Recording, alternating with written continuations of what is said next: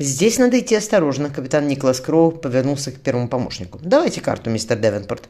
Фарватер мог измениться, потому что залив, довольно мелкий. Не хватало нам сесть на днище у самого берега после всех наших странствий. К тому же здесь самые высокие приливы из всех, что я видел.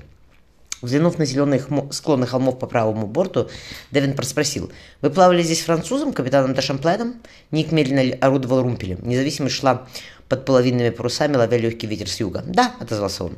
«Четыре года назад мы вместе пошли на север и расстались в устье реки, реки Святого Лаврентия, потому что Сэмюэль хотел по ней спуститься, а я, капитан смешливо потер нос, хотел пойти дальше, мистер Девенпорт». Сверяя по карте очертания берегов, помощник заметил. «Вы из тех, кто всегда ходит дальше других, капитан Кроу». Так говорили моем покойном отце. Ник улыбнулся. «А я еще молод, мистер Девенпорт. Мне нет и сорока лет, и до отца мне еще расти и расти». «Сэр Стивен такой был один», — согласился помощник. Подняв голову, он закричал. «Эй, на Марсе! Вы заснули, что ли?» «Даже мы!» Видим флаги по правому борту. Взяв подзорную трубу, Ник хмыкнул. «В Сент-Джонсе я был с капитаном Хейлом, голландцем. Он дрался с португальцами в Мозамбике и рассказывал, что у него служил Юнга, зорче которого Питер еще никого не встречал. Вот бы и нам такого отыскать. Мальчишка сам себя звал Враненком. Ник рассмеялся. Был бы жив мой отец, он наверняка взял бы его к себе просто за наглость. Девенпорт отозвался. «Вас тоже зовут вороном, капитан? Поэтому и вы можете нанять того паренька. Пойди найди его теперь». Ник внимательно разглядывал вершину холма. Питер говорил, что парни ранило в Мозамбике, а когда они вернулись на Карибы, его сманил к себе кто-то из французов. Уж больно мальчишка лихой, судя по всему. Отложив подзорную трубу, капитан широко улыбнулся. «Бросаем якорь, мистер Девенпорт. Мой друг, месье Самуэль, которого видно и без подзорной трубы, здесь недурно укрепился. Мы хотели пополнить запасы пресной воды и провизии, а то до Карибского моря путь не близкий. Заодно и отдохнем. Пускайте шлюпку». Ник первым спрыгнул в мелкую прозрачную воду. Капитан прищурился. «Молодец, Сэмюэль. Он выбрал красивое место для форта, и гавань здесь тоже отличная. Три или четыре корабля встанут свободно. Николя!» Маленький быстрый капитан де Шамплен, сбежав вниз, раскрыл объятия. В следующий раз, подходя, выкинь хоть какие-нибудь сигналы. Мой дозорный едва не сломал ногу, спускаясь с вышки. Он торопился сообщить, что видит флагманский корабль испанской эскадры. «Заведи себе дозорных, которые не путают английский язык с испанским», — рассмеялся капитан Кроу. Нагнувшись, он обнял друга. «Я рад видеть тебя, Самуэль. В Сент-Джонсе на, зимовке, на зимовке мне говорили, что вы собираетесь основывать поселение. Но, честно говоря, Ник указал на крепость, я не думал, что вы так быстро управитесь. Мы здесь уже два года, Николя», — насмеялся Дешамплен. «Трудов вложено много», — он накинул капитана зорким взглядом, «а ты стал еще шире в плечах, и сразу видно, что уже не мальчик». «Мне осенью 36», — Ник похлопал француза по плечу. «А что касается обороны, то мои 70 пушек разнесли бы твой форт по бревнышку. Я ведь как взял на борт 6 лет назад после Сента-Кастена запасы, запасы пороха и ядер, так они у меня лежат. Ничего, на юге пригодятся». «У тебя же здесь сколько орудий?» – поинтересовался капитан Кроу. «Меньше 30, наверное?» «Два десятка», – неохотно ответил Дешамплен, «но здесь некого, некого бояться. В Микмаке люди мирные, они уже стали креститься и приезжать на мессу. Ты на севере так и не заряжал пушки?» – удивился он. Ник легко поднимался наверх к воротам форта, форта Порт-Рояль. «За три зимовки во льду мне ни разу не понадобилось стрелять», – отозвался он. «Не в кого было, дорогой Самуэль». «Что северо-западный проход?» – Дешамплен приостановился. «Нашел ты его?» Капитан Кроу положил руку на эфис клинка, изукрашенный золотыми наядами кентаврами. «Нашел бы», — вздохнул Ник, — «то повесил бы шпагу моего отца в кабинете над камином, а сам бы уже получал звание рыцаря и из рук короля Якова». «Но, Сэмюэль, у меня еще все впереди», — он поднял красивую бровь. бровь. «У меня остались кое-какие дела на юге, а потом я вернусь туда». Ник указал в сторону шумящего в скалах океана и добьюсь своего. Даже Блен обвел рукой просторный чисто выметенный двор крепости. «Сейчас со мной пообедаешь, а потом я тебе все покажу. Винный погреб у нас, разумеется, полон», — рассмеялся француз. «А что на обед?» — поинтересовался Ник, разглядывая крепкие, срубленные из вековых деревьев дома. Из, раскрытых, из раскрытых ставен донесся наставительный голос. «А теперь, Александр, расскажи нам, что такое облатив». Капитан Кроу весело заметил. И здесь латынь, господи. Я думал, мы хотя бы в новом свете от нее откажемся. Однако нет, притащили мучают детей. Я три года учил ее в школе и ничего не помню. Шамплин открыл тяжелую дверь а, обеденного зала. Не преувеличивая, отозвался француз. Я видел тебя читающим комментарий Цезаря. Чтение для отмахнулся капитан Кроу. Но, кстати, я бы их перечитал, потому что мои съел медведь. Это как? Француз открыл рот. На зимовке мы отправились в небольшую экспедицию, Ник уселся на широкую скамью. Однако на наш тент напал медведь. Зверя мы застрелили, но вещи, он смешливо разбил руками, было уже не вернуть. Так что на обед Рагу из оленины пирожное с марципаном от наших дам, Даша Плен разлил вынул. Комментарии есть в нашей библиотеке, можешь взять пока здесь. Спасибо, Ник поднял, поднял бокал. Как у вас говорят, Боттерсон?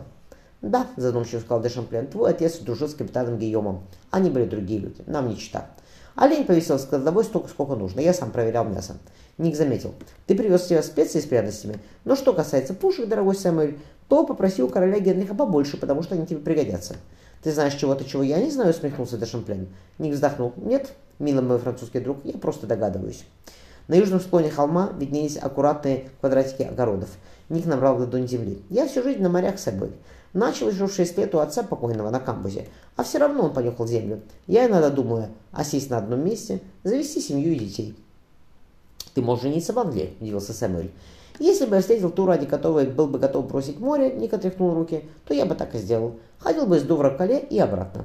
Мужчины расхохотались. «Или», – задумчиво продолжил Ник, – «ту, что согласилась бы отправиться со мной на край земли и даже дальше. Но, Сэмюэль, первый я пока не нашел, а вторых не бывает». Ник скорчил веселую гримасу. «Это всего лишь мечты. А что пшеница?» «Не растет», – вздохнул Сэмюэль. «Потому что для нее нужен более мягкий климат. Были бы мы южнее». «Южнее», – пробормотал Ник, глядя на спокойные воды залива. «Хотя рыбалка здесь наверняка, э, охота здесь наверняка отличная, вы не голодаете». «Я боялся Сенги», — признался Сэмюэль. «Сам знаешь, что на бич северных поселений. На острове Сан-Крау мне умерло десяток колонистов. Лимонный сок вам в помощь», — наставительно отозвался Николас. «Мы спасались им две зимы, а потом я вспомнил, что туземцы вообще не слышали о Сенге, а лимонов у них нет. Нам помогло свежее сырое мясо, Сэмюэль, и особенно тюленей жир». Дешамплин с отвращением закашлялся. «Слава богу, нам не надо пробавляться такой мерзостью», — гордо сказал приятель. «Овощи в прошлом году удались на славу. Ягоды мы тоже собрали и держали в холодной воде, а потом заморозили». Мимо них с криками принеслись дети. Высокий темноволосый мальчик задержался рядом. «Вы капитан корабля, что стоит в бухте?» «Месье Николя», — протянул руку капитан Кроу. «Рад знакомству». Мальчик поклонился. «Я Александр». «Расскажешь про Блатив?» Широко улыбнулся Николас, и мальчик расхохотался. «Только если вы меня научите вязать узлы, капитан». «Договорились?» Мужчина потрепал его по плечу. «Собирай друзей. Шлюпка будет ждать вас завтра после занятий. Пока я здесь, вы хоть немного научитесь морскому делу». «Спасибо», — восхищенно сказал Александр. Мальчик ринулся вниз, восторженно крича. «Все сюда! Капитан Николя разрешил нам отправиться на его корабль». Николас ухмыльнулся. «Я в его годы уже стоял до Марсе. Сколько ему лет? Десять?» «До семи еще не было», — ответил Дешамплен. «Он просто растет высоким, мать. Жаль мальчика. Он осиротел прошлым годом. У меня всего двое, трое клонистов здесь умерло. Двое от болезни, а его отец повесился». Он кинул на берег, где мальчишки шлепали по воде. Отличный был человек, месье Франсуа, даже Шамплен помолчал. Только ты, Николя, тоже не первый год в новом свете и знаешь, что от хорошей жизни сюда мало кто едет. Это точно. Согласился капитан Кроу, и Дешамплен добавил. Увидев его семью, я сразу понял, что в старом свете у них случилось несчастье, от которого они пытаются убежать. Да только у месье Франсуа ничего не получилось. Он даже записки не оставил. Мы были в экспедиции на континенте, Дешамплен махнул в сторону залива. Я его нашел в лесу, но вдове, понятное дело, сказать, что он утонул. Жаль, продолжил капитан, потому что человек он был смелый и порядочный, да и оружием владел отменно, чего я не ожидал провинциального нотариуса. Очень полезно Николя иметь в экспедиции хоть одного чиновника. Дешамплен усмехнулся. Месье Франсуа привел все наши записи в порядок. Вдова еще тем летом хотела уехать, однако не было кораблей. А потом, как прошло полгода, мы все стали предлагать ей руку и сердце. Я первым. Самуэль пожал плечами, но нет, она не хочет оставаться. Осенью она забирает сына и плывет в Риошель. Она такая красавица, удивился капитан Кроу. «Не в этом дело», — сердито ответил Дешамплен, хотя глаз не отвести. «Сам знаешь, Николя, что в наших краях уныние страшнее цинги. Она придумала орден веселья, и мы теперь все его рыцари. У нас есть один юноша, который пишет стихи. Так она убедила его сочинить комедию, и мы ее разыграли. Она привела в порядок библиотеку, и в общем он вздохнул. Будь на то моя воля, я бы запер мадам Полину в порт-рояле и никуда бы не отпускал. Пошли, познакомишься с ней, а заодно она выдаст тебе комментарий Цезаря». Николас оберну... обернулся на сверкающий под летним солнцем океан. «Пару недель можно побыть здесь», — решил он а потом заняться капитаном Бискайна, который на этот раз от меня не уйдет. Подходя к высокому частоколу форта, Ник небрежно спросил Дешампляна. «Скажи, а что слышно об испанцах? Мой старый друг капитан Бискайна все еще в новом свете?» «Твой старый друг?» – Дешамплен остановился. «Уже два года как лежит на кладбище в Риме, дорогой Николя». Хм, «Вот оно как!» – капитан Кроу прислонился к ограде. «Получается, что мерзавец умер в своей постели». Де Шамплен присвистнул. «Так ты ничего не знаешь. Впрочем, ты тогда сидел во льдах». Капитана Себастьяна убили, громкое дело было. Причем, представь себе, убил какой-то чиновник папской канцелярии, который потом бесследно пропал. Видимо, Вискайно ему сильно насолил. Де Шамплен понизил голос. Говорят, что этот чиновник его изуродовал до неузнаваемости. Выколол глаза, отрезал язык и еще кое-что. А потом сунул головой в камин лицом на уголья и держал так, пока Вискайно не умер. Да, Николас повешился, не хотел бы я перейти дорогу такому человеку. Да Шамплен рассмеялся. Многие, включая тебя, должны его благодарить. Пошли, он подтолкнул капитана. Я похвастаюсь тебе нашей библиотекой. У нас школа есть, а университет еще... У нас есть школа, а университет еще появится. Здесь? Удивленно спросил Николас. Нырнув в темноватый коридор, Дешамплен отозвался. «Нет, мы пойдем дальше, Николя, на запад. Впереди целый континент, и я намереваюсь его сделать, сделать его владением Франции». Капитан Кроу только тяжело вздохнул.